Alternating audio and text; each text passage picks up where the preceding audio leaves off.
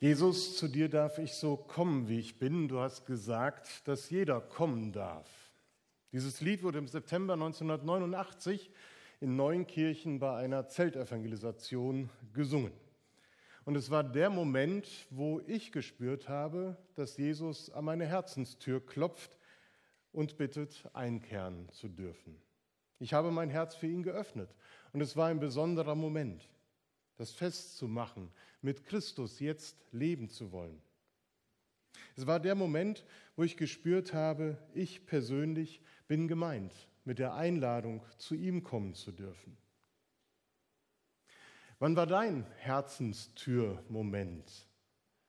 Der Zeitpunkt, wo du gemerkt hast, Jesus klopft an. In Offenbarung 3, Vers 20 wird ein Bild von diesem Türmoment gezeichnet. Siehe, ich stehe vor der Tür und klopfe an. Wer meine Stimme hört und mir öffnet, zu dem werde ich hineingehen und wir werden miteinander essen. Ich mit ihm und er mit mir. Dieser Vers bildet die Jahreslosung etwas anders ab, umgekehrt sozusagen. Hier steht Jesus vor der Tür.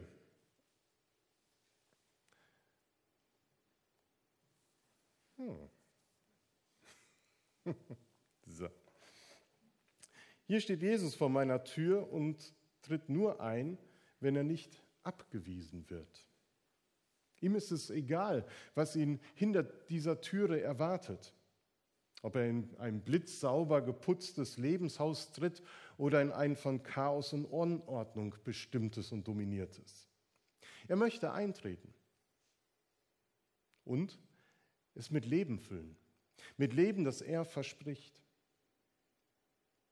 Wer Jesus für unser Leben sein möchte, das beschreibt er in seinen berühmten Ich bin Worten. Es sind Bilder und Vergleiche, die auch in dem Bild zur Jahreslosung von Stefanie Barlinger aufgenommen sind. Sie zitiert sozusagen diese Bilder oder diese Ich bin Worte. Dieses Bild von ihr hat mich in diesem Jahr am meisten angesprochen. Es gibt ja immer so unzählig viele und dieses habe ich für dieses Jahr mal ausgewählt. Jesus sagt, ich bin das Brot des Lebens. Wer zu mir kommt, wird nicht mehr hungern. Und wer an mich glaubt, wird nie mehr, nie mehr Durst haben. Johannes 6, 35. Jesus sagte, ich bin das Licht der Welt. Wer mir folgt, irrt nicht mehr in der Finsternis umher. Vielmehr wird er das Licht des Lebens haben. Er sagte, ich bin die Tür. Wer durch mich hineingeht, wird gerettet. Er wird hinein und hinausgehen und eine gute Weide finden. Ich bin gekommen, um ihnen das wahre Leben zu bringen, das Leben in seiner ganzen Fülle. Jesus sagt, ich bin der Weg, die Wahrheit und das Leben. Es gibt keinen anderen Weg zum Vater als mich. Denn ich bin die Auferstehung und das Leben. Wer an mich glaubt, wird leben, auch wenn er stirbt. Und wer lebt und an mich glaubt, wird in Ewigkeit nicht von Gott getrennt. Was für eine Einladung, was für ein Angebot, mit diesem Christus das Leben zu gestalten. Und doch hält sich bei manchen Menschen die Begeisterung in Grenzen, wenn sie diese Einladung hören. Ja, diese Einladung, die so offensichtlich ist und so oft ausgesprochen wird, bleibt seltsamerweise ungehört und unbeantwortet von vielen Menschen. Vielleicht liegt es auch daran, dass die Menschen diese Einladung hören, aber nicht genau wissen, wer sie denn ausspricht, wer dieser Jesus ist. Und dann bleiben sie lieber in ihren vertrauten vier Wänden. Doch wenn sie irgendwann an den Punkt kommen, wo sie der Einladung Jesu doch folgen möchten und sich aufmachen, ja, werden sie dann eine offene oder eine verschlossene Tür vorfinden? Gibt es dieses zu spät? Antworten auf die Einladung. Im Artikel zum neuen Gemeindebrief habe ich schon geschrieben, dass wir mit verschlossenen Türen so manche Erfahrung gemacht haben. sei es die Tür zum Bäcker, wo man kurz noch vor Ladenschluss ein Brot oder Brötchen kaufen will, aber es ist schon zu. Oder die Herzenstür zur großen Liebe, die das nicht erwidern konnte. Wenn man unbedingt noch eine Vorstellung im Theater oder Kino sehen will und hat keine Karten, kommt man nicht rein. Vielleicht hört ein anderer noch dieses stille Piepen der Zugtüren, als man auf dem Bahnsteig gehastet ist und vergeblich auf diesen Knopf da drauf gedrückt hat, aber die Tür geht nicht mehr auf. Man war zu spät. Und das zeigt sich, dass verschlossene Türen nicht gut sind. Sie signalisieren uns, wir sind zu spät. Wir haben bestimmte Voraussetzungen nicht erfüllt oder schlicht und einfach, wir sind nicht willkommen. Gerade letzteres ist eine bittere Erfahrung. Da macht sich jemand auf den Weg, um sich beim Mitmenschen, den er verletzt hat, zu entschuldigen und er wird an der Tür abgewiesen. Oder anderes Beispiel, jemand möchte gerne Gäste empfangen und darf das nicht. Die Leopoldstraße 25 war auch letztes Jahr verschlossen für Gäste, obwohl ich das gerne anders gehabt hätte. Ja, und zurzeit liest sich die Jahreslosung für Mitarbeiter und Mitarbeiterinnen des Begrüßungsdienstes anders. Denn auch wenn alle willkommen sind, können nicht alle am Gottesdienst teilnehmen. Das ist bitter.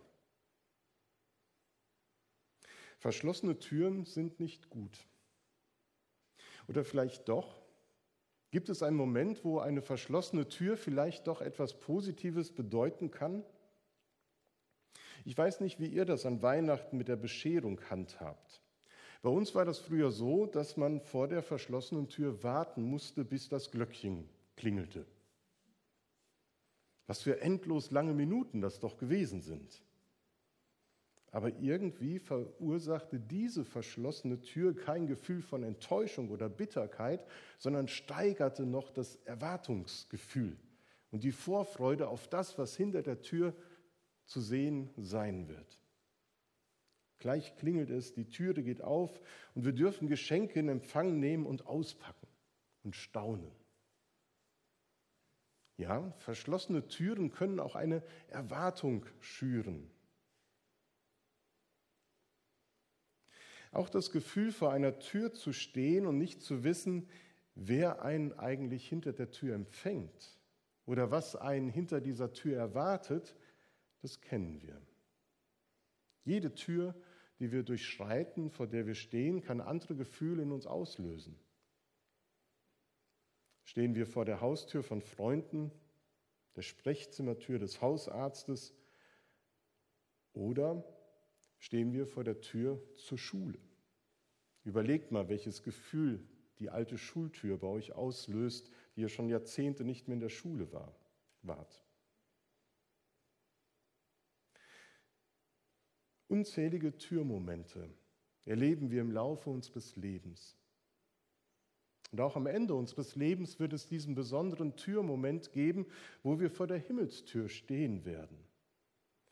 Und für die, die an Christus glauben, ist sie offen. Sie wird nicht verschlossen sein.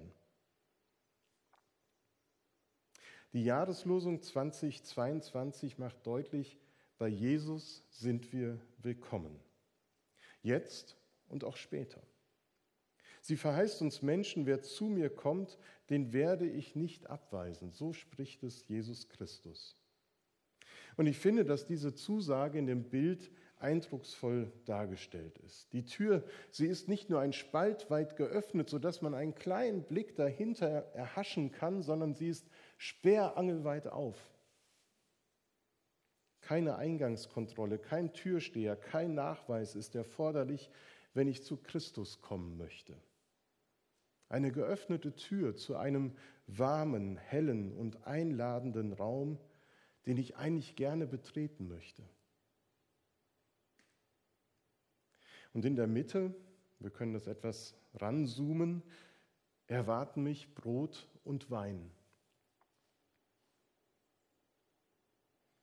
Und der Schlüssel zu dieser Tür, er baumelt vor meinen Augen und signalisiert mir, schau her, durch das Kreuz, das Christus auf sich genommen hat, ist diese Tür zur Gemeinschaft mit Gott für mich weit geöffnet. Ich darf eintreten in die Gegenwart Gottes und mich durch Brot und Wein stärken lassen. Das soll geschehen, wenn wir in die Gegenwart Gottes treten. Wer zu Christus kommt, der soll gestärkt und ermutigt werden. Und solch eine Stärkung tut zu Beginn des Jahres Not. Diese Stärkung braucht manch einer zu Beginn des Jahres. Denn die Kräfte scheinen schon in 2021 aufgezehrt worden zu sein. Für viele war es ein anstrengendes, nervenaufreibendes, frustrierend und hoffnungsraubendes Jahr. Und das, was vor uns liegt, wir brauchen neue Kraft für die kommenden Wochen, Monate des neuen Jahres. Und so hungert uns nach Normalität, nach Lebenskraft, nach Zuversicht, Optimismus, nach Leben oder was auch immer.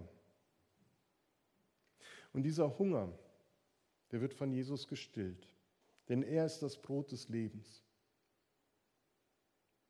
Die Jahreslosung steht in der sogenannten Brotrede von Jesus im Johannesevangelium Kapitel 6. Die Jünger haben gerade ein außerordentliches Wunder erlebt.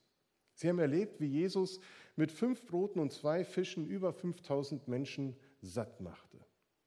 Und die Menschenmenge war so beeindruckt, dass sie Jesus hinterherreiste und mehr von ihm hören wollte, mehr von ihm haben wollte, was er schenkt. Und die Nachgereisten bestürmen ihn sozusagen mit ihren Fragen und fragen ihn, was müssen wir tun, um Gott zu gefallen? Was müssen wir tun, um dieses Leben zu bekommen? Welche Zeichen kannst du uns noch liefern, damit wir deinen Worten glauben können? Liefere uns Beweise dafür, dass du der Sohn Gottes bist. Jesus weicht ihren Fragen und Forderungen nicht aus sondern seine Antworten, die er gibt, sie gipfeln in einer ganz schlichten und zugleich provozierten Behauptung, nämlich ich bin derjenige. Ich bin's. Ihr habt doch meine Worte gehört, meine Taten gesehen. Darum dürft ihr glauben. Wo ich bin, findet ihr Gott.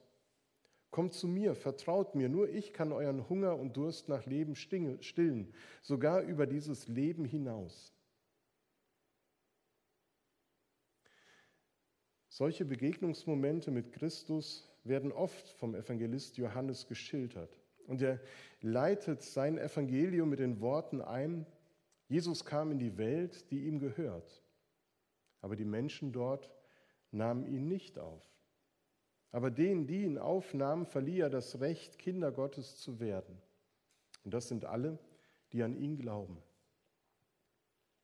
Schon damals wurde die Einladung, zu Jesus zu kommen, nicht von allen Menschen angenommen.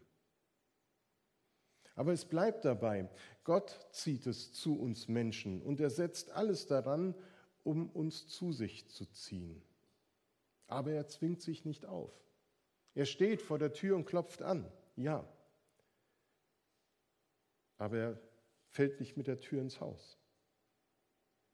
Wir sind eingeladen mit unserem Hunger nach Leben, der Sehnsucht nach Annahme, mit dem Wunsch nach Stärkung und Erfrische, Erfrischung gerade am Anfang des Jahres zu Jesus zu kommen und an seinem Tisch Platz zu nehmen. Heute in der Feier des Abendmahls, morgen und übermorgen und an allen weiteren Tagen in der persönlichen Begegnung mit Jesus, in seinem Wort und im Gebet. Auf dem Bild ist nicht irgendein Ort zu sehen, den ich erst suchen und finden muss. Es ist nicht ein Raum irgendwo auf dieser Welt, sondern das, was hier abgebildet ist, ist Christus selbst. Er ist die Tür. Er ist das Licht. Er ist das Brot. Er ist der Weinstock. Es ist Christus selbst, dem ich begegne. Ich wünsche uns in diesem Jahr viele dieser Momente, dieser Türmomente, wo wir merken, Christus ist nahe bei mir. Und ich begegne ihm und es tut mir gut. Wir bekennen, das gemeinsam mit dem nächsten Lied, dass Jesus uns begegnen will an jedem neuen Tag dieses Jahres und dass er eben die Tür und das Licht und das Brot ist. Amen.